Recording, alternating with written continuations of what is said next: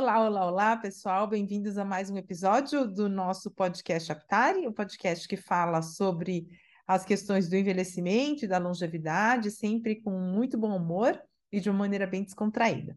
Eu sou Lilian Liang, jornalista e apresentadora desse podcast.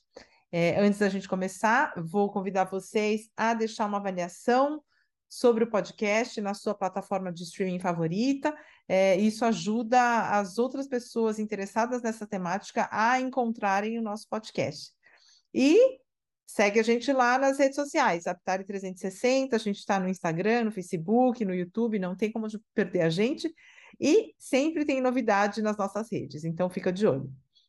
É, nesse episódio da série Tudo que você sempre quis saber, mas tinha medo de perguntar, a gente vai abordar a temática do idoso que mora sozinho. É, por causa dos, do, das novas configurações dos arranjos familiares, a gente está vendo um crescente número de idosos que moram sozinhos, tanto por opção como por é, circunstância. Ficou viúvo, a família mora longe. Então, a gente está vendo cada vez mais pessoas com mais de 60 anos morando sozinhas. E isso cria uma série de demandas, uma série de questionamentos, é, uma série de novas é, soluções. Então, a gente vai conversar hoje com a Naira Dutra Lemos, que é assistente social e ela é professora lá da disciplina de geriatria e gerontologia da Unifesp. É, foi um papo muito interessante e eu espero que vocês aproveitem tanto quanto a gente que participou ao vivo. Bom, pessoal, são 7 e 2, vamos começar para a gente não perder muito tempo. É, queria agradecer a todo mundo por estar participando dessa live comigo e com a Naira. É, o objetivo dessa série de lives que a gente está fazendo, essa é a sétima live da série.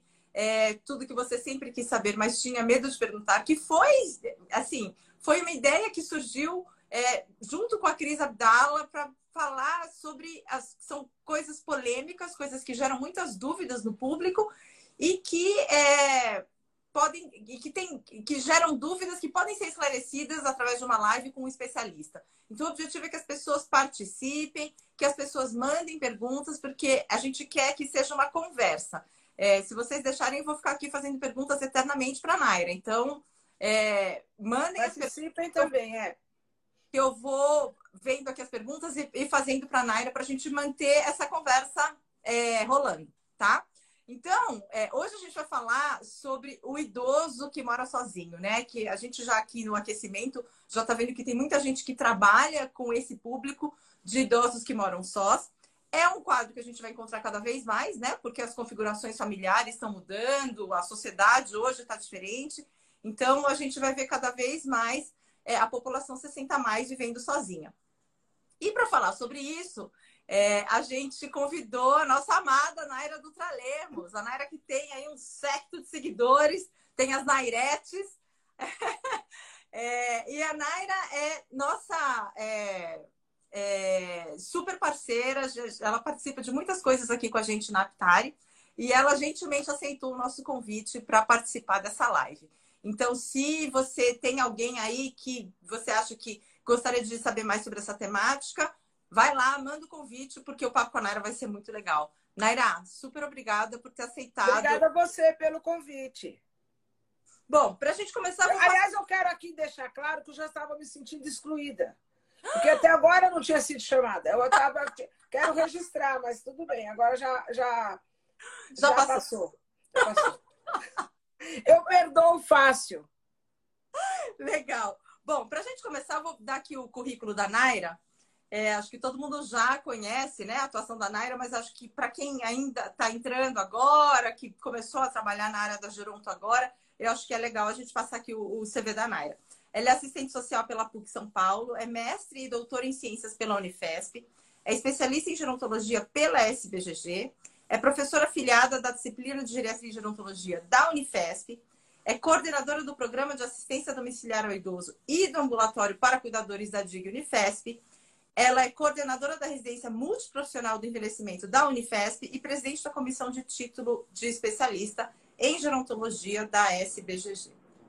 Bom, Naira, é, eu acho que tem bastante gente aí que entrou e que já atua um pouco é, com esse público, mas eu vou fazer perguntas um pouco mais gerais para a gente começar a dar o pontapé inicial no papo. E aí a gente vai trazer as perguntas que as pessoas forem fazendo, tá? Tá bem. Então, a primeira pergunta que eu queria fazer para você é: você acha que o público 60 mais que mora sozinho está aumentando ou é só uma percepção que a gente tem? Porque agora pode falar. Não, eu acho, eu, eu diria que é, isso é um fato, né? Até muito pouco tempo atrás, a gente não conseguia, Lília, nem literatura para trabalhar isso. Primeira vez que eu fui chamada para dar uma aula sobre idoso que mora sozinho, eu não achava nada, nada de material. Achava dados do IBGE, ponto, sem nenhuma consideração, nada disso. Mas a gente vai vendo que isso vem acontecendo, eh, essa produção de, de trabalho sobre isso vem acontecendo com mais frequência. E eu sempre busco né, para ver se tem dados atualizados. Os dados mais, até anotei aqui para gente, para não me perder, os dados mais atualizados foi da PNAD de 2019, porque eles fazem o censo, depois vai sendo a PNAD contínua, né? Uhum. E agora nós vamos ter o um novo censo, talvez essa, essa, essa cara mude um pouco, né? Esse perfil mude um pouco, mas aumentou muito. Então, tem vários dados de que de 2012 para 2021 foi um aumento imenso, considerável. E há um dado aí de que 11 milhões de pessoas moram sozinhas no Brasil. 11 milhões, sendo que 60% dessas pessoas são mulheres. E 60%, e 60%, não, desculpa, e que 60% das mulheres, eles nos dão os dados, que moram, que, dos adultos idosos que moram sozinhos, são mulheres. Então, a maioria é mulher que mora sozinha. E tem um uhum. número bem grande mesmo. Eu acho que agora a gente já vai ter é, rapidamente dados depois do censo. E uhum. o estado, claro, proporcionalmente, que maior número de idosos que mora sozinho é São Paulo. Tem o último, último dado desse gráfico da PNAD aí tinha um milhão de idosos, um milhão e um pouquinho de idosos que moram sós na cidade de São Paulo uhum. né, em domicílio unipessoal, como a gente chama. E então, está são... crescendo consideravelmente. E existe uma razão específica para isso? É mudança de configuração familiar? São pessoas é, que. Eu, eu até busquei já várias vezes para preparar a aula, então a gente entende o seguinte: que tem é, duas coisas, assim, resumidamente, que podem levar a pessoa idosa, a pessoa a morar só, não o idoso, a pessoa a morar só e chegar na velhice morando sozinha ou a forma como a sua configuração familiar foi caminhando para isso. Né? Então, sou casada, tenho filhos, mas fiquei viúva, fiquei sozinha. Ou opção, a pessoa resolve morar sozinha. Então, são duas coisas, mas essas duas coisas vão se juntando ao longo da, da vida dessa pessoa. Né? Então, é, hoje eu acho que a gente pode dizer que tem muita gente morando por opção também, mas tem bem essa coisa da configuração familiar. Porque o fato de você casar, ter filhos, não garante que você vai ter alguém na sua velhice. Né? Você, em algum momento, um dos dois vai ficar viúvo, salvo faleçam juntos. Né? Ou vai ficar viúvo, ou vai separar, ou alguma coisa assim. E a opção por morar só tem sido cada vez mais frequente. Essa coisa, ah, vou morar com meus filhos, isso está meio. Hoje acontece um pouco o contrário. Os filhos estão voltando para casa dos pais, né? A gente já fez até uma, um podcast sobre isso, né? E outro Sim. dia eu dei uma entrevista também na rádio na TV para falar sobre isso. Os idosos estão recebendo pessoas em casa, né? Seus filhos que saíram de casamento ou perderam emprego. Então, isso um pouco se inverteu. Então, tem um número bem grande. E de dado estatístico, que nós temos é isso: são os dados de 2019. Só em São Paulo tem mais de um milhão. Então, é um número considerável se a gente pensar, né? É, é bastante gente e, assim, é, a gente tem idosos que estão envelhecendo de diversas maneiras. Então, a claro. gente idosos que são super saudáveis, que estão aí muito independentes, e a gente tem idosos que são dependentes. Muito dependentes e ainda assim moram só. Exato. E aí, como é que, como é que a gente consegue garantir uma boa qualidade de vida para esses idosos? Tanto os ah. idosos que moram sozinhos e que, e que são saudáveis, quanto aqueles que são mais dependentes e que necessitam de assistência. Essa é a pergunta de um milhão de dólares, então vou responder. Vou ganhar mais do que na parede do UOL, do meu UOL agora. Depois eu te faço um pix, né? Faz, porque essa de um milhão, tá? Então, é, é, a gente tem, tem clareza. Por exemplo, quando a gente fala idoso morando só, o que, que a gente espera? Que seja um idoso saudável, que esteja na casa dele. Aí por isso que ele resolveu morar só ou consegue morar só. Mas nós temos, dentre esse um milhão aí, eu acho que uma parcela considerável de pessoas que vivem em condições desfavoráveis. pelo fato de morar sozinho. Então, não há uma, uma garantia de que isso aconteça, mas há indicativos daquilo que a gente espera para que isso aconteça. Então, do que, que eu estou falando? De autonomia, de independência garantidas de alguma maneira. Em outras palavras, eu resumiria no suporte que aquela família, que aquela pessoa tem, o suporte social, e quanto da sua, da sua capacidade funcional está preservada ainda. Então, tem algumas coisas que a gente coloca em jogo nesse sentido. Por exemplo, qual é o nível de segurança que ela tem para morar sozinha? Segurança física mesmo. Ela mora num lugar adequado, que se ela precisar, ela tem alguém que possa ajudar? É, é a primeira questão. A segunda, ela ainda está inserida socialmente em algum, algum grupo, algum trabalho, ou ela está lá isoladinha no canto dela? Ela consegue minimamente ter condições de alimentação e de compra dos seus medicamentos ou acesso ao medicamento? E na hora que ela precisa de alguém, ela tem esse suporte? Para mim, esse é o mais importante. Porque talvez alguns desses fatores a pessoa em algum momento perca. Mas ela tem suporte para isso? Né? Então, isso é uma coisa importante. Algum controle financeiro né? E, e, controle de saúde também, que ela seja sendo atendida ou ela tenha um bom vínculo com a unidade básica de saúde, com o serviço dela. Né? Uhum. Essa, essas são as preocupações que a gente tem que ter. Claro que não dá para você garantir tudo isso. Poucas pessoas têm tudo isso, eu acho, hoje, né? ainda mais nesse Brasil tão é, ruim, vamos dizer assim, do jeito que está, né? Tão complicado como está. Mas essas são as coisas com as quais a gente tem que se preocupar. Mas me preocupa muito, Lília, o fato de muitas pessoas acharem que o idoso, apesar de tudo isso, não pode morar só. A minha mãe quer morar só. Eu dei uma aula uma vez num local e nós estávamos discutindo uns artigos e um dos artigos era para entender a metodologia, não era o tema em si. E um dos artigos era uma pesquisa em, sobre idosos que moram só. E uma, uma aluna falou assim: professora, a minha mãe tem 85 anos, ela quer muito morar só, ela ficou viúva, mas eu não vou deixar. Aí eu perguntei, mas por que você não vai deixar? Ela tem algum problema de saúde? Não. Ela tem dificuldade financeira, vocês podem ajudar? Não, ela mora em tal bairro super bom. Tarará, tarará. Fui levantando tudo isso. Falei, o que, que impede ela morar só? A gente tem medo. Sim, mas vocês também não podem tirar esse desejo dela, a realização desse desejo e a possibilidade. Então vamos cuidar para que esse morar só seja adequado, né? seja preservado, seja observado de outra maneira. Então tem essas duas coisas, né? Muitas vezes também essa coisa, eu não sei dizer se isso é um preconceito, mas uma preocupação exacerbada, talvez. Né? Eu acho que um pouco isso.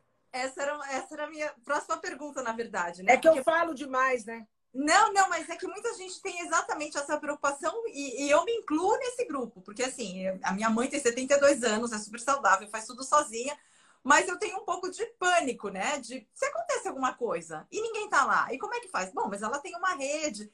Então, é, eu acho que esse é o dilema que muitos filhos têm, né? Assim, minha mãe mora sozinha, o que, que eu faço? Eu trago ela para morar Você comigo? Você tem a chave da casa dela? Você tem a chave da casa dela? Oi? Você tem a chave da casa dela? É a sua primeira preocupação, tem que ter a chave da casa dela. Ah, eu, eu, essa é uma regrinha básica. Morou só, não importa se tem 15 anos, 20 ou 90. Alguém tem que ter a sua chave. Eu brinco que a minha chave é a chave mais distribuída em São Paulo. Umas 10 pessoas têm minha chave aqui. Porque é uma necessidade, é uma, é um, é uma coisa importante. Né? Uhum, uhum. Então, é, é a primeira regrinha. Ô, Naira, você está à frente do PAD aí, né? Que é o Programa de Assistência Domiciliar ao Idoso. Eu imagino que, que, que, no programa vocês atendam muitos idosos que moram sozinhos. Não, no PAD não. A gente atende não. no ambulatório, porque o critério do PAD é ter um cuidador.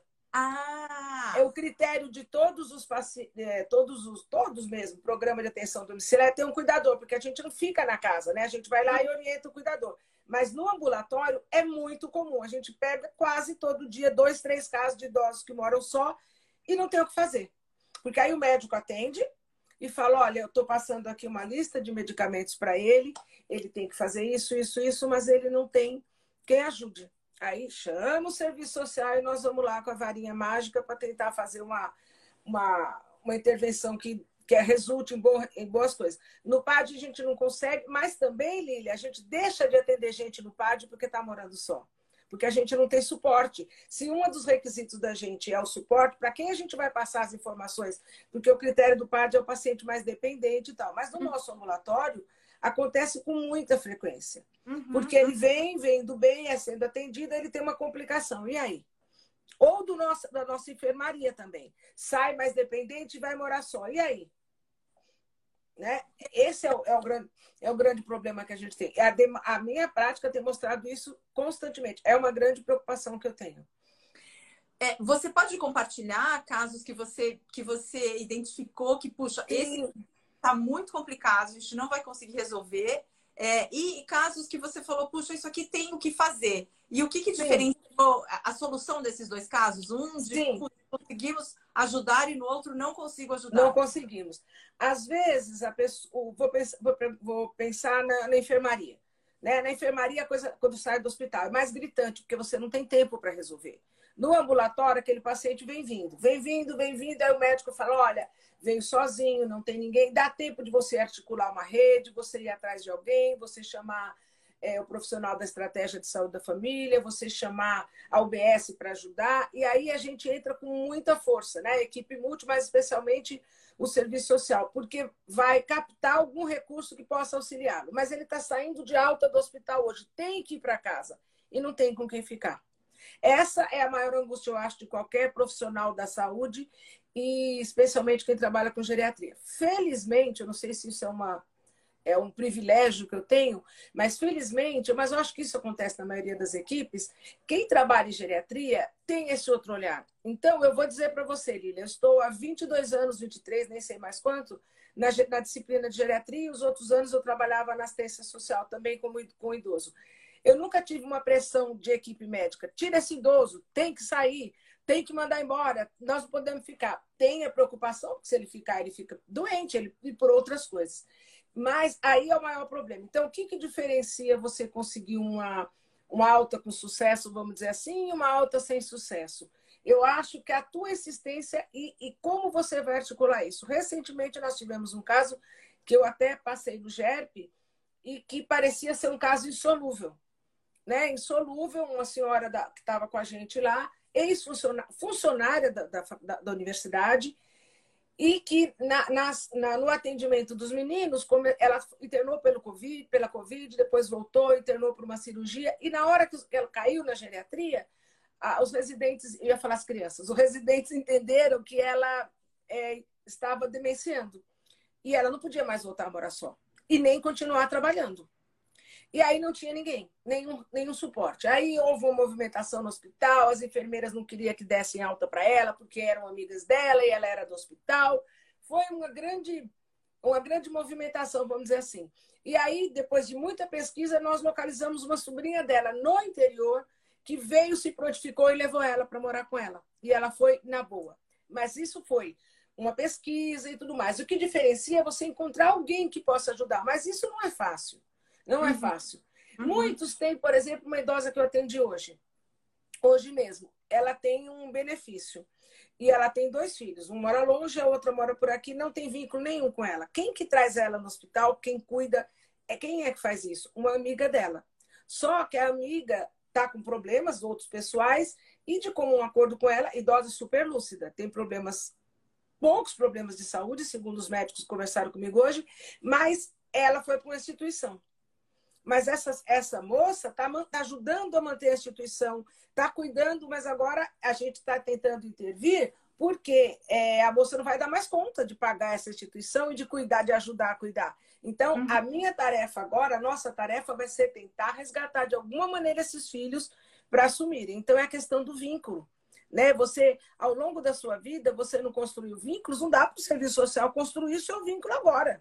Né? Não dá. Isso é uma coisa que você traz. Então, eu sempre penso: será que nós estamos, os mais jovens do que eu, mas a gente, de maneira geral, preservou algum vínculo durante a vida? Esse vínculo é importantíssimo. Essa moça, hoje, eu dei parabéns para ela e agradeci muito. Essa moça é amiga da filha dela que já faleceu. Ao falecer, eram amigas de escola, tal, a moça, você cuida da minha mãe? E ela assumiu. Porque Nossa. teve um vínculo que cresceu. E tem muito caso assim, sabe? Mas é uhum. é isso que eu acho que pensa. A gente tem que aprender a construir vínculos ao longo da nossa vida. Não que esses vínculos garantam. Não é, essa moça, por exemplo, não tem nenhuma obrigatoriedade em cuidar dessa obrigação né, legal e cuidar dessa senhora. Mas tem um vínculo ali que faz com que ela permaneça ali. Agora, por outro lado, a gente não tem política pública para isso. Tem duas políticas que eu acho que, se eu fosse presidente da República, seriam minhas duas plataformas: era idoso que mora só e idoso que cuida de idoso, que chega uma hora que dá quase na mesma. Né? Uhum. Né? Nós não temos, não temos políticas públicas. Isso é muito complicado. Aqui no município de São Paulo, a gente tem o PAI, mas é um programa pequeno que já tem uma outra cara, diferente da cara que ele tinha no começo, que era só para idosos que moram só. Mas nós não temos uma política pública. Isso não está pensado no estatuto. Isso uhum. não está pensado na política nacional do idoso. Uhum. Né? A gente sabe que é o Estado, que na ausência da família o Estado vai assumir, mas como? Onde vai pôr essa pessoa? Uhum. Então, precisa de uma política pública. Algum adendo no estatuto, assim como toda hora mexe o estatuto por isso, por aquilo, agora mudou do nome do idoso para pessoa idosa. Será que não era mais importante achar um, uma coisinha para lá, uma brecha, para dizer que alguém tem que assumir isso? Né? Uhum. Então, é complicado. Institucionalmente, é muito difícil lidar com isso. Uhum, uhum. Aí, nesse outro, acho que pegando um, um, gancho lá atrás, suporte social e programas como o PAI da Prefeitura. Isso. Ah, escreveram, eu não li aí. A Cris Abdala diz, exato, Inês, e temos que ampliar a ideia de suporte, por exemplo, é, cuidados pontuais combinados com a pessoa que mora só. Cuidadores Isso. em casa para quê? Para quem? Para banho, para remédio, para sair? Então, pra... no, no, resto do mundo tem, no resto do mundo eu exagerei agora, mas em alguns países tem aquilo que a gente chama de ajudas técnicas, né? Então o cuidador vai lá e nem sei se o nome lá é cuidador, né? Mas vai prestar, já presta o serviço. Então, pontualmente, eu vou lá duas vezes por semana e dou banho. Tudo mantido pelo governo. É, esses dias eu tenho uma prima que mora na Espanha e a mãe dela é, tá doente, tá, tá em Santa Catarina, tá com muita complicação e tal. E ela mandou uma mensagem para mim. Ela ligou para mim, prima, aí vocês têm é, algum programa que o governo paga o cuidador? Eu falei para ela, não, tanto não que a nossa avó, que era a mesma avó minha e dela, a vida inteira eu que mantive, né? Então, não, não tem isso. E essa ajuda ajudaria muito. Ajuda, uhum. ajudaria ótimo. Por exemplo, aquele programa de alimentação sobre rodas lá da o TNAD, ele é uma ajuda técnica aquela pessoa pelo menos come. E aí o porteiro daquele prédio sabe que aquela pessoa está viva porque foi lá pegar a comida. Então, uhum. pequenas coisas nesse sentido, sabe? Esse tipo de política a gente precisava ter com urgência. Porque uhum. isso é uma coisa que preocupa, realmente preocupa. Aqui no meu prédio nós temos muitos idosos. Eu brinquei que é praticamente um LPI. E nós estamos com uma idosa agora sim. Ela mora sozinha, ela só tem um sobrinho, o sobrinho não dá conta de cuidar, e nós estamos nessa dificuldade. Aqui já tivemos vários problemas. Teve idoso aqui que o zelador cuidava de tudo. Uhum. Né? Mas isso não pode ser, tem que acontecer. Então, precisamos de políticas públicas para isso. É, a doutora Carla Jacomim diz: precisamos de uma política nacional de cuidados continuados. Isso, exatamente. Cara, isso Qualquer que seja o nome, nós precisamos disso, né, Carla? Porque a pessoa sai do hospital e aí?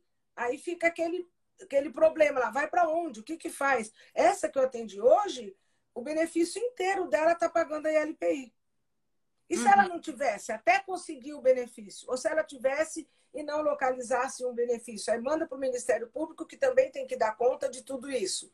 Uhum. Né? Então, a falta de política pública. Mas, por outro lado, eu acho que a gente tem que trabalhar um pouco essas questões de vínculo a vida toda e aquelas coisas que eu acabei de falar é, não podemos exigir que a gente vai gabaritar tudo aquilo, segurança, saúde, nada disso, mas o mínimo que dê até um suporte para a gente. E felizmente a gente hoje, eu acho, eu percebo isso claramente, desde que eu comecei a trabalhar na área da saúde, que essa articulação com a rede, é, por exemplo, nosso hospital é um hospital público, mas não é atendimento primário, né? Atenção primária.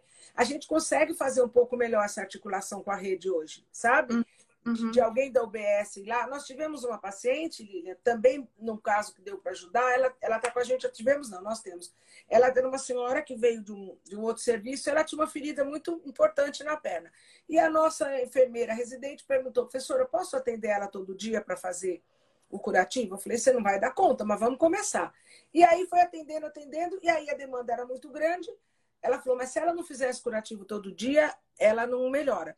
Então, nós conseguimos, na estratégia de saúde da família, uma enfermeira que abarcou aí a, a questão e aí começou a fazer perto da casa dela, ela melhorou, então agora ela faz lá na UBS e vem fazer visita, consulta com a gente esporadicamente. Então, a gente consegue fazer um pouco essa ponte, sabe? Mas é uma preocupação. Uhum, uhum. É, aqui a Renata, Renata Costa diz: precisamos, precisamos de mais centros-dia, mais LPIs, mais pais. É, aqui faltam. A, a Francimar diz: verdade, professor, ausência de políticas públicas para idosos. Renata Costa diz: seria interessante implantar esses programas de apoio ao cuidador. É, Okdu diz: sim, cuidadores, porque muitos, muitos encontram como saída impor a família mesmo se não há vínculos afetivos, numa perspectiva familista ou então institucionalizar o idoso. É, mas é... aí, aí tem, deixa eu começar a comentar por essa. Aí é uma questão é, bem institucional, né? A própria nossa Constituição coloca, né, que quem é responsável pelo idoso, a família, a comunidade e o Estado em última instância. E, e se não tem política pública, essa pessoa não tem como ficar só, o caminho é o ILPI mesmo. Outro problema é, nós temos ILPIs é, públicas? Não temos. Não temos. Se temos, temos pouquíssimas. Carla pode dizer é, se eu estou errada. Pode falar. Né? E, e as outras são muito caras, porque não é que a LPI é cara, é porque cuidar de uma pessoa idosa é um custo caro. Claro. Né? Especialmente a questão de, de pagamento de profissional, né? Se você quer fazer um trabalho bem feito. Então, a família tem responsabilidade, sim. E ela sabe dessa responsabilidade, né? Ela sabe que ela tem responsabilidade. Agora, com vínculo ou sem vínculo, nós estamos falando de uma responsabilidade legal. Claro que eu, todos me detestam na minha casa, eu não quero morar com a minha sogra porque não gosta de mim. Claro, é muito melhor que eu vá para um outro lugar. Estou sendo bem radical. Mas, legalmente, essa família tem que assumir. A gente, às vezes, atende pacientes, especialmente na enfermaria, que os, os familiares falam assim: olha, eu não vou levar. Não vou levar, não consigo cuidar, não quero cuidar, não vou levar. Então, eu sempre divido: você não quer ou você não pode. Você não pode é outra coisa. Já atendi, já atendi é, idosos que chegou uma senhora, uma menina bem jovem, ela devia ter uns 27, 28 anos, ela tinha três filhos, estava grávida do quarto. Morava numa casa super pequena e o pai morava numa instituição. O pai, instituição filantrópica, no interior, eu acho. O pai teve um AVC e aí ela falou: Eu não posso, eu não tenho onde levar meu pai. E aquela moça com aquela barriga enorme, eu, é, o, o, marido tirava foto da casa e mostrava para mim, ela não tinha onde pôr o pai. Aí não, não era uma questão de querer. Há 10 anos esse pai morava na instituição. E aí o que, que a gente fez? Um, um arranjo, um jeito, ele conseguiu um benefício que ele não tinha, e aí o Ministério Público indicou uma instituição, se não me engano, Cajamar, uma coisa assim no interior aqui, para ele, porque aí ela não podia, uma coisa não poder, outra coisa é não querer.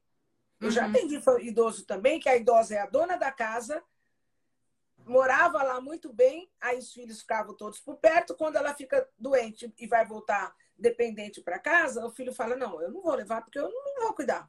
E aí?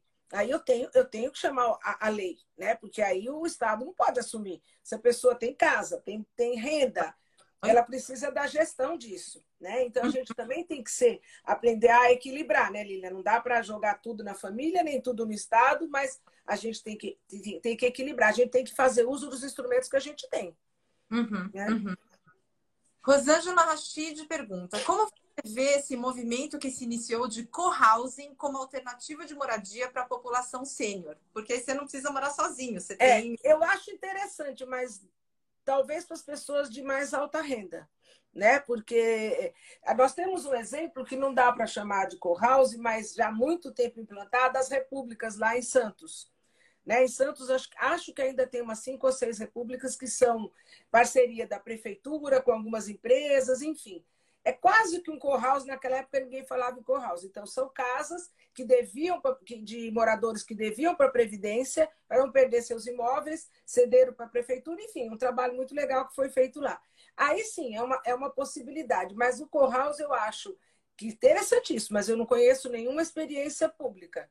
Né? Conheço poucas experiências aqui no, no Brasil, poucas, nem, é, é, fisicamente não conheço nenhuma acho que é uma alternativa legal. Se a pessoa se dispõe a morar com outros amigos e tal, acho que é muito interessante. A gente vê muito filme também trazendo essa, essa carinha aí, né? Mas não é um dado de realidade nosso ainda. Né? Não, sei, não, não, conheço, pode ser que eu esteja desatualizada, mas não é muito na realidade. É, aqui, aqui não tem, pode ser que no resto do mundo tenha. Nos Estados Unidos, ouvi alguns. Nos Estados Unidos tem muito em LPI. É, a, o movimento de LPI é muito forte. Né? Quando eu vou para lá, eu vejo a minha prima mora em Los Angeles, a cada 100 metros que você anda tem uma instituição.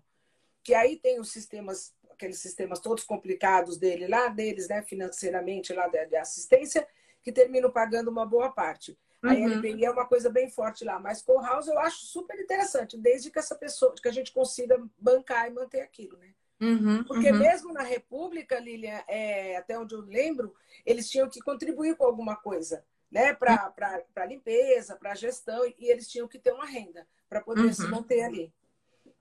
É, a Inês Fioto diz: tem três repúblicas em Santos. Ah, eram ah. cinco, então tem três agora, Inês? Quando começou eram cinco. Especialista, especia, especialista em moradia. A Rosângela diz: muitos na Europa são de iniciativas públicas, muitos co-housing. Ah, então, tá vendo? Aqui nós não temos nem ILPI pública até chegar no co-house, vai, vai demorar um pouco, eu acho. É. é. A Francimar disse: a solicitação de vaga de ILPI é muito difícil. Como pensar na inserção?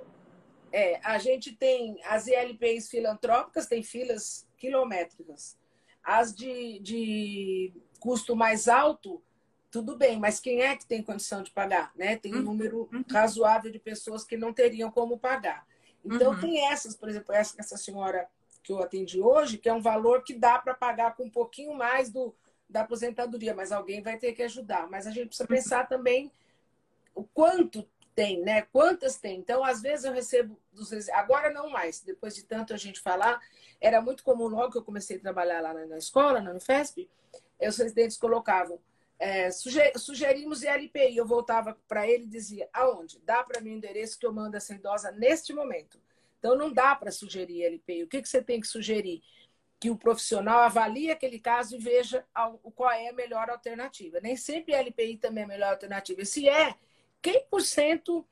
Quem é, garante que aquela pessoa. Ora, alguém está falando que é 10% do salário de contribuição. Isso mesmo, eu não lembrava a quantidade. A Paulinha Z pergunta: como promover a divisão de cuidados de um idoso entre seus filhos e netos igualmente? Muitas vezes os integrantes das famílias não se entendem e o cuidado do idoso recai sobre um. Eu, como é o nome dela? Paulinha. Paulinha, devo dizer que não é muitas vezes, é 99,9% das vezes isso, isso acontece. É, normalmente, Paulinha, quando, quando essa pessoa é atendida em algum serviço e tem um profissional que pode trabalhar essa família nesse contexto, vamos dividir as tarefas e tal, a, a, gente também não pode exigir nem mandar, né? A gente vai, muitas vezes eles não conseguem se organizar e um profissional consegue fazer um pouco essa gestão, né? Organizar o fim de semana, alguém fica. Tem acontecido um pouco mais nos três, quatro anos, um pouquinho antes da pandemia, é, alguma coisa que eu acho interessante. Os filhos se organizam e pagam para um dos filhos cuidar. Eu tenho recebido muito caso assim. É legal? É legal. Desde que eles respeitem aquela pessoa como alguém que está fazendo um trabalho. Então, também precisa de folga, também precisa de férias. Eu já atendi paciente que a queixa era, a cuidadora que a queixa era, eu não saio mais de casa desde que meus irmãos pagaram. Então, eles nem visitam mais, porque eles acham que eles estão pagando. Mas, se bem organizado, isso é uma alternativa. Às vezes, aquela pessoa não, não, não tem uma renda e, para ela cuidar da mãe, se ela tivesse uma renda, ajudaria. Essa é uma alternativa. E outra é essa conversa mesmo, essa organização do cuidado, para ver se consegue essa divisão. Mas é difícil, porque ao se falar de cuidado, é, não há muito essa divisão, sabe? Ah, mamãe teve um AVC, vamos dividir quem cuida, vamos ver quem cuida. Normalmente é assim, ó. Você é solteira, então você pode cuidar. Mamãe sempre gostou mais de você do que dos outros. Você mora perto, seus filhos já casaram. Então são encontrados vários argumentos para que aquela pessoa assuma. E ela até assume, porque ela é filha como os outros, mas chega uma hora que ela também não dá conta né? Essa uhum. coisa do cuidado é assunto para outra, para outro Instagram, para outra live, né, live. Porque, porque, é bem complicado mesmo, mas isso é importante, a divisão do cuidado, né? Porque alguém vai ter que assumir mais. E a gente tem que pensar, gente, que diferente de uma criança, esse idoso não, não vai evoluir para ficar ótimo, né? Deixar o andador, pode até melhorar, podemos reabilitá-lo, mas a ordem natural das coisas não é essa, né? Então, talvez seja mais, é, mais complicado, né? Uhum. A enfermeira Luana Vitro pergunta: o centro-dia para idosos não pode ser uma alternativa positiva para auxiliar as famílias? Pode, pode ser. ele pode passar. E, e felizmente em São Paulo nós temos um número, aliás, devo reforçar que acho que é só em São Paulo. No Nordeste é muito difícil o LPI. No Rio de Janeiro parece que tem pouquíssimos também. Mas falando na cidade, a gente tem que ter claro isso, né, gente? Nós estamos na maior cidade Sim. do país. Então, o nosso universo aqui é, é muito, entre aspas, mas chega a ser privilegiado. Então, nós temos vários centros dias aí é, é, como fala, conveniados com a prefeitura, e, nós, e é um, um excelente serviço, são maravilhosos. Eu tive a oportunidade de ir lá na escola, lá na faculdade, nós fizemos o primeiro centro-dia da cidade de São Paulo. Não era da geriatria, era uma outra verba da universidade, e nós criamos, ele foi mantido por cinco ou seis anos, Precisa, totalmente gratuito tal. Precisamos encerrar porque a verba não vinha mais. Mas ele serviu de modelo para muito centro-dia. Né? A gente mesmo foi a várias reuniões da Secretaria de Saúde e tal, e da assistência, para falar sobre o que é um centro-dia. Eu acho que é uma alternativa excelente, mas ele volta para casa.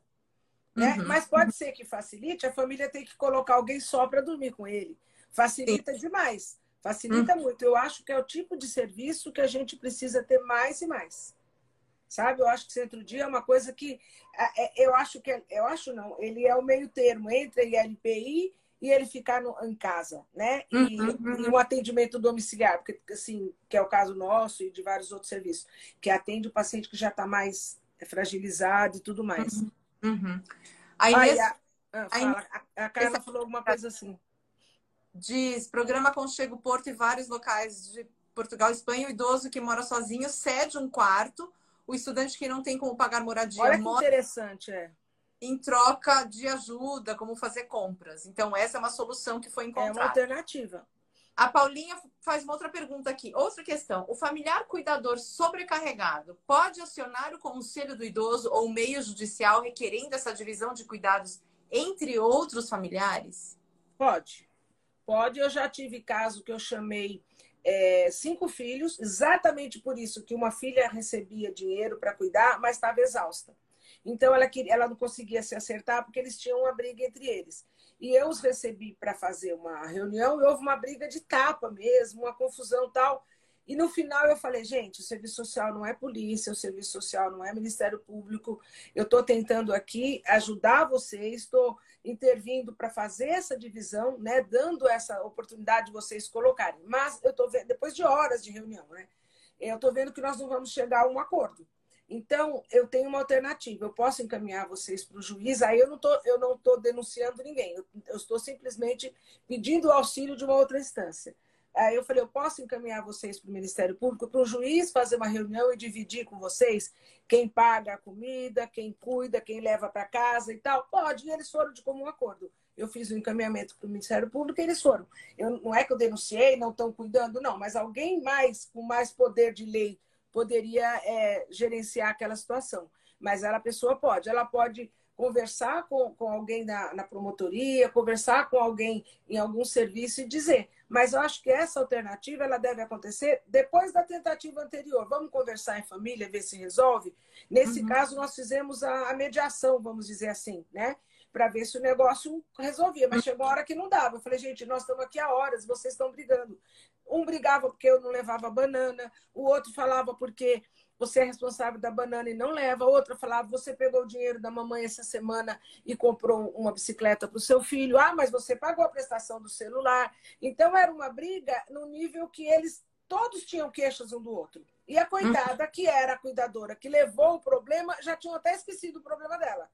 E eu retomei, gente, nós viemos aqui para resolver o problema dela. Alguém precisa ajudar a cuidar a banana, a bicicleta nós vamos resolver depois. E aí eu encaminhei para que e eles me retornaram, que o juiz uhum. fez uma planilha com eles, né, e ajudou eles a pensar. Então, pode sim, claro que pode. Uhum. uhum. Aqui, é, a doutora Carla, ainda assim, a oferta de serviços é Acho muito... que ela está falando dos centros dia, né? Demanda, é. É, Carla, é pequena, mas ainda temos assim bastante em São Paulo, né? Porque no resto do país a gente não tem. No Nordeste não tem, é muito difícil é, é, tanto particular quanto, quanto público. Né? Aqui no São Paulo nós temos muitos particulares e que dá para as pessoas pagarem, porque é muito, é, muito, muito menos, é muito mais acessível do que Sim. o ILPI, por exemplo. A Vivi Albuquerque diz: sou TO, atuo em centro-dia e vemos que precisava ampliar serviços assim para idosos com demências, que têm um suporte familiar, quando esses não querem institucionalizar total. É, a, a ideia do centro-dia teve uma, tem uma característica diferente, porque ele é uma modalidade da assistência social, ele não é da saúde. Né? O que, que eu quero dizer? Ele está tipificado na assistência social. Para quê, Naira? Para poder receber recurso. Então, os de São Paulo, eles são, eles são conveniados com a assistência social, não com a saúde. Então, ele não sendo conveniado com a saúde, ele não tem profissionais de saúde. É um outro problema. Mas eu acompanhei de perto a instalação dos centros dias em São Paulo.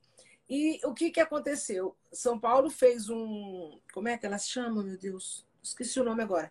Mas é um grupo, vamos dizer, um núcleo que discute. Eu participei até de algumas fórum, é um fórum de centros dias, e elas conseguiram uma portaria onde hoje o centro-dia pode ter alguns profissionais da saúde, porque o idoso que vai para o centro-dia, ele tem comprometimentos. Então, hoje, no município de São Paulo, isso existe.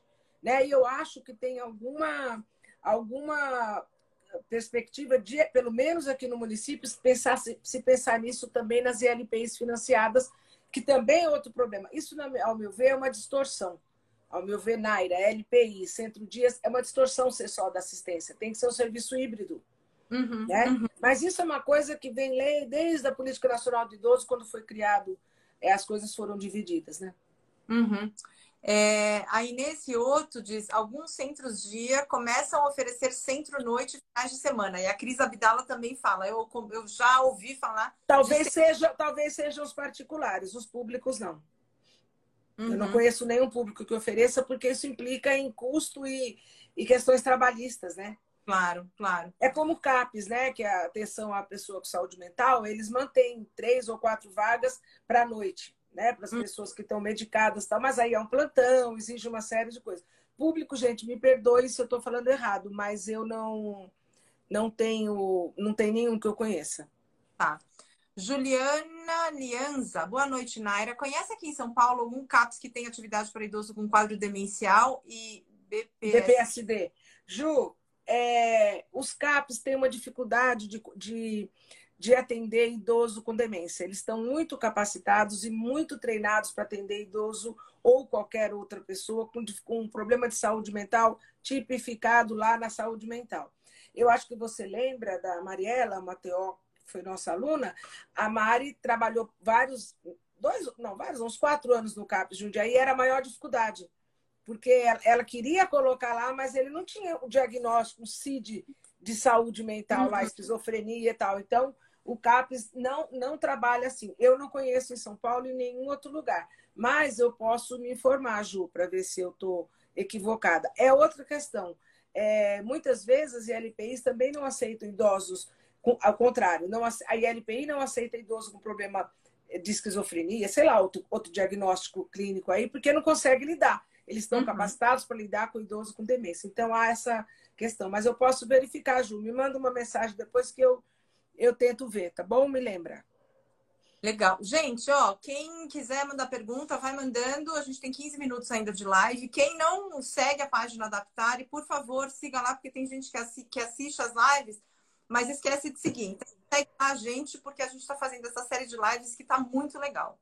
Naira, eu tenho uma pergunta aqui.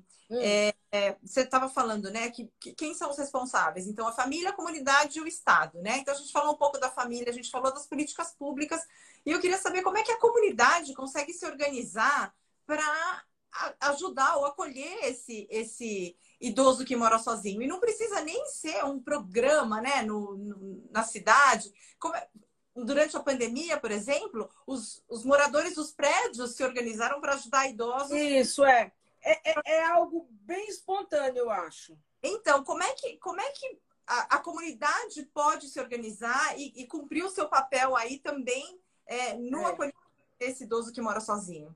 O que eu penso, Lília, é que aí é uma questão de acho que vários, vários adjetivos aí: empatia, corresponsabilização, pensar no outro. Eu acho que nesse sentido a pandemia ajudou, de verdade, porque eu não sei se a gente se mobilizou muito. Eu fiquei um ano em casa e eu mesma. Então, a, quando chegou o dia da vacina da gripe, Eu pedi para a enfermeira lá do PAD, né? Ela pegou a vacina na UBS e trouxe para vacinar os idosos aqui, da gripe, para eles não saírem. Mas eu tive essa iniciativa porque eu tive. Fizemos aqui no prédio também uma conversa com o zelador para ele é, ir fazer compra para aquelas pessoas idosas que não podiam sair. Eu também me ofereci, né? Porque, claro, sou idosa, mas tinha outra condição. Eu ia, ligava para o Oba, o Oba mandava, eu levava na casa de algum, de algum vizinho, né? E a gente foi tentando. Eu acho que isso foram iniciativas que foram surgindo. Pena, eu acho, que isso com a pandemia tenda a, sem a pandemia tenda a acabar. Mas eu tenho, como dizem, eu sou muito otimista, tenho, tenho, tenho expectativa de que isso melhore, sabe? É, eu acho que ficou um pouco desse resquício para nós. Eu acho que houve esse movimento, sabe? Eu acho que isso deu uma, um gás assim. Eu E aqui no prédio, quem não tinha essa ideia, eu fiz ter. A hora que eu oferecia a vacina, não acreditavam que eu estava ligando um por um dos, do prédio e falando, gente, a enfermeira do meu programa, ela pode vir é, aí ela, ela veio de táxi, claro que eu não pus o carro da faculdade para fazer isso, ela veio de táxi. Falei, ela vem, ela traz a vacina, é pública, ela vai fazer o que o BS faria. Só que aqui ela vem, ela pegou, a gente pegava a vacina no, no, lá na faculdade mesmo. Ela registrou, ela veio aqui e ela foi. As pessoas acharam aquilo, estranharam. Como que alguém teve essa ideia de trazer uma vacina aqui? Teve uns que nem quiseram acharam que eu ia cobrar. Eu falei, não, gente, pelo amor de Deus, vou cobrar a vacina, estou pedindo. Ela veio aqui bonitinha com a máscara, foi de porta em porta e fez a vacina. Então, são iniciativas que a gente vai ter que criar. Agora mesmo nós criamos lá na disciplina uma campanha para idoso que está com dificuldade financeira, que não tem comida. Nós criamos nós lá, eu e os residentes. Nossa, um sucesso a campanha. Todo mundo ajuda, leva um quilo disso, um quilo daquilo. E a gente vai fazer o quê? Cestas básicas para manter essas famílias. Nós estamos com muitos idosos em, em situação de vulnerabilidade importantíssima, sem ter uhum. comida. Nós fizemos lá a campanha, eu hoje comentei, eu não sei com quem que eu comentei, acho que foi com um residente, acho que foi, eu falei, eu precisava de um gás desse. Foi acho que uma das melhores coisas que eu fiz para a gente criar essa campanha, porque mobilizou os residentes, mostrou a importância da gente ter esse. E é uma coisa que eu espero deixar de, de legado, sabe? De, vamos lá. Foi uma coisa muito legal, sabe? As pessoas se mobilizando. Quem pode compra um litro de leite, quem não pode dá dinheiro, quem uhum. quer dar mais. Isso foi uma coisa me fez tão bem isso, mas é isso, é uma coisa que a gente não tem como fazer. É de cada um, né, Lília? É mobilizar. Eu acho que a gente vai deixando exemplo, né? Eu, para uhum. mim, foi a, minha, a, melhor coisa que eu fiz nesse ano. Acho que nos últimos anos. Ai. A gente é montar essa campanha. Foi muito legal. A gente batizou de idoso sem fome, pegando a carona aí do, do Brasil sem fome, que está muito devagar essa campanha, né? Está muito devagar. Então, nós fizemos a nossa lá. E é legal isso, porque eu também estou passando para eles, que são um terço ou metade da minha idade aí, que eles podem fazer muita coisa. Claro. É, então, é, é, é, essa ideia mesmo. Eu acho que a gente tem que ir transmitindo isso. Mas aí depende das pessoas, da, da forma, né? Aí já foge uhum. da nossa competência. A Paulinha diz aqui: eu sou enfermeira em uma UBS e aqui fizemos exatamente isso. Organizamos as vacinações em domicílio, além isso. das técnicas para evitar e diminuir o fluxo de idosos no serviço. Exatamente. Como aqui perto de casa, Paulinha, tem, eu moro em Perdizes, tem uma OBS muito pequenininha, nem sei se chega a ser uma OBS aqui perto, e eu tinha esse acesso às vacinas pela Unifesp, eu facilitei a vida, elas não precisaram ligar na OBS, pedir nada. E aí ela veio aqui, ela deve ter dado umas 15 vacinas, mais ou menos. Tem bastante idoso aqui, então eu ligava e perguntava. Tinha gente que falava, é, mas vai cobrar quanto? Não vai cobrar nada. Eu tô, como que eu vou cobrar? Vou vender a vacina? Vou ser presa ainda. A ideia era essa, mas as pessoas têm tão pouca é, como é que eu posso dizer? As pessoas não acreditam, acho que, tanto nessa solidariedade. Eu me lembro exatamente de um rapaz aqui que é super gente boa, ele e a esposa, ele falava: Não, não, a gente não quer. Aí, beleza, eu falei: Nossa, eles não querem. Era para ele e para a esposa, um casal. Não são muito idosos, mas são idosos. Daqui um pouco ele me ligou: Naira, eu não entendi direito, explica para mim. Aí ele entendeu que era só para a moça vir aqui e dar. Porque é difícil, hum. né? As pessoas não estão acostumadas. Sim, sim, sim. Fernanda Favre, o Faveri, por favor, Favre. por favor, um mês inteiro de live com a Naira. E várias pessoas aqui concordando. Ah, a Fê foi minha aluna de estagiária, muitos anos, estagiária mesmo. A Fran, a Francimar diz, professora, na região central tinha alimentação sobre rodas. A prefeitura poderia beneficiar esses idosos.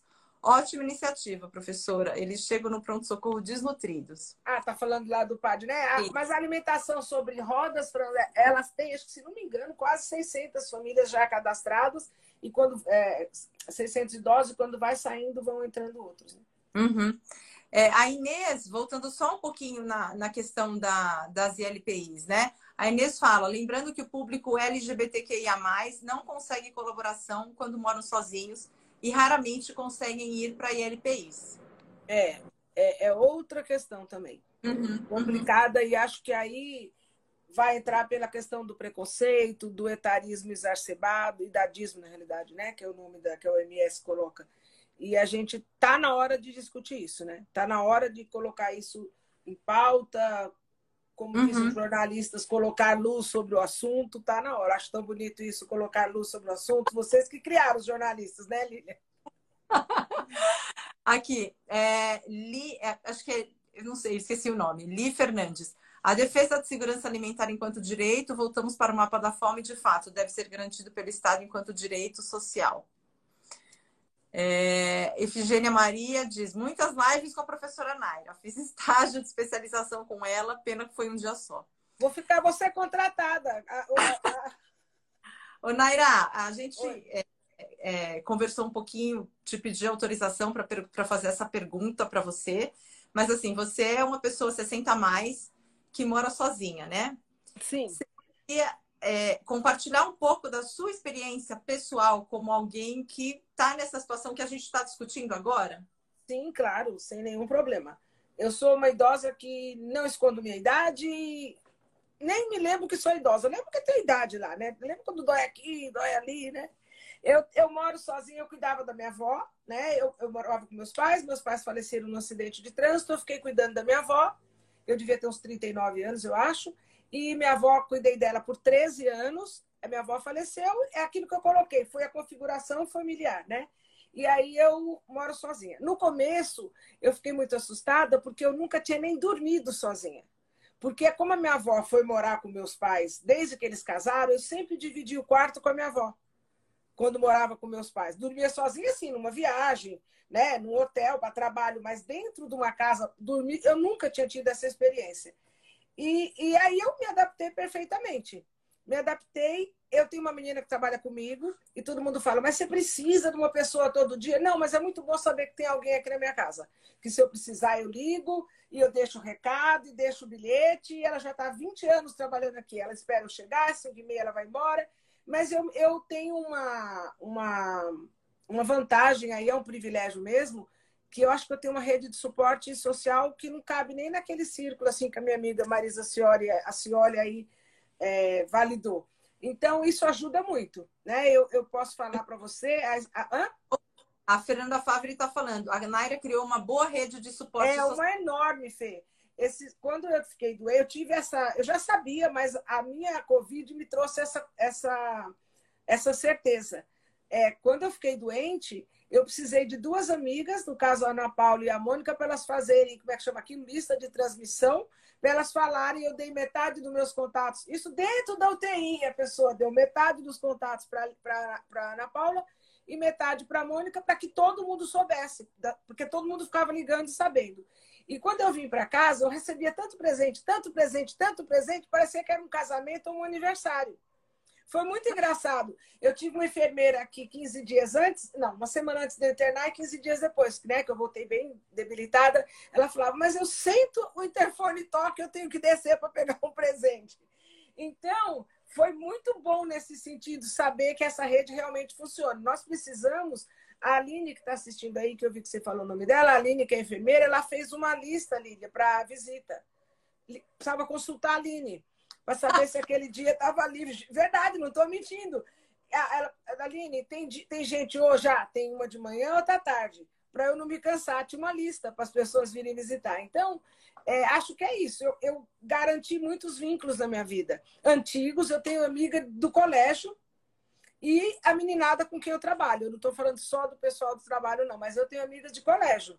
Amiga do colégio, amiga do intercâmbio quando foi, foi para os Estados Unidos, amiga do primeiro emprego. Então, você garante isso ao longo da sua vida. Eu acho que isso é muito importante. Né? Uhum. Então, uhum. eu acho que isso é legal. Eu não tenho nenhuma. E outra coisa, graças a Deus, eu ainda consigo preencher todos aqueles requisitos ali, né? Tenho emprego, tenho saúde, tenho convênio, é, muita chave esparramada por aí, é verdade, a chave, né? Quando eu internei, eu ligava para uma, passa lá em casa, pega isso, vai lá em casa, pega outra. Então, a gente consegue é, criar isso, né? Uhum.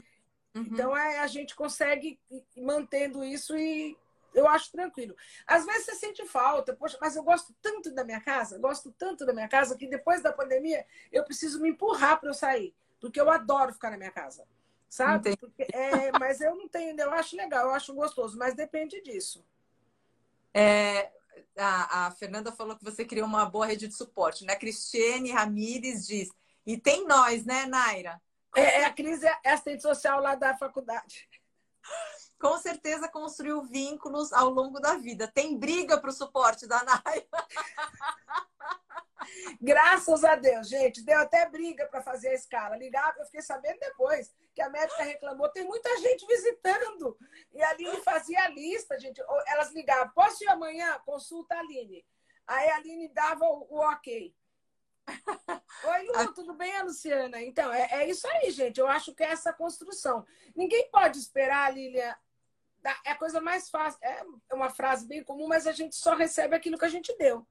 Né? Então, a Vivi Albuquerque diz aqui: conheci a Naira recentemente numa palestra e ela foi tão acolhedora comigo que já deixou uma marquinha no meu coração. Ah, ah bonitinha. Máximo. Coisa da idade, não sei quem é. É por isso da importância de criar bons vínculos ao longo da vida. Você merece Exatamente. Naira. Obrigada, gente. Vou sair daqui me achando hoje. Vou providenciar mais carteirinhas da Nairetes. É, você precisa começar a emitir as carteirinhas. Quem não é direct, fala comigo que eu vou. Eu mando a fita de admissão para o clube. gente, a gente, pode falar. Tem mais alguma pergunta? Então, isso que eu ia falar para o povo. A gente tem mais três, três minutinhos aqui. Quem quiser mandar pergunta, a gente ainda consegue responder umas duas perguntas. Verônica é, VMP diz construir e cultivar nossos vínculos é essencial para uma vida mais leve. Eu esqueci de falar que, além do suporte das amigas antigas, das amigas novas, do, da, do trabalho e tal, tem as amigas do Scrap agora. As amigas que... Ô, Lília, olha para você ver. Eu tenho uma que eu fiz amizade agora, a Vanessa, e ela está trabalhando numa loja de scrap na minha rua, um problema na minha vida. Aí, de repente, eu estou na faculdade outro dia, toco o telefone e uma colega, a Lu. Naira, que bom que você atendeu. Eu falei, mas por que? Ela falou, a gente está preocupada. A Vanessa manda mensagem, faz dois dias que você não responde. Gente, elas já estavam todas. Eu falei, meu pai do céu! Ela estava envolvida. Eu falei, então agora pronto, agora tem vários círculos. Aí ela estava desesperada. Ela disse que já ia vir aqui em casa, porque ela mandava mensagem e eu não respondia às coleguinhas do Scrap. É isso, gente. Vamos criando vínculo. É isso aí. Aqui o Ubuntu Decor fez uma pergunta. Como fazer especialização com a Naira? Oh, meu Deus, eu não tenho mais um programa, mas eu dou aula em quase todas. Aqui, ah, coisa da idade da Carol, assistente social. Tive aula com a Naira na pós da Geronto do Einstein. Isso, Carol. Raquel Loyola, professora, professora Naira, sempre maravilhosa. Muito obrigada. Nossa, Muito gente, eu não vou dormir hoje. Hoje eu não vou caber na cama, tô me achando.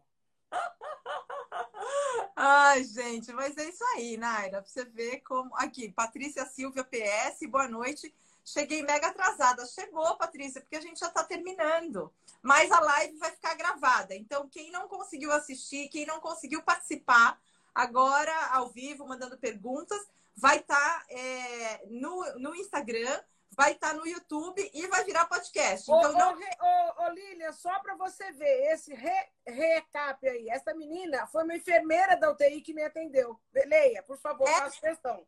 É. Conheci a Nari em um momento muito difícil. O quarto de UTI foi muito pequeno para caber tanto amor. Você é incrível, Ná. Tá Ai, tá gente, eu chorar. Eu fico, eu fico emocionada, porque a Naira. Ela, é Essa menina foi uma enfermeira do São Camilo.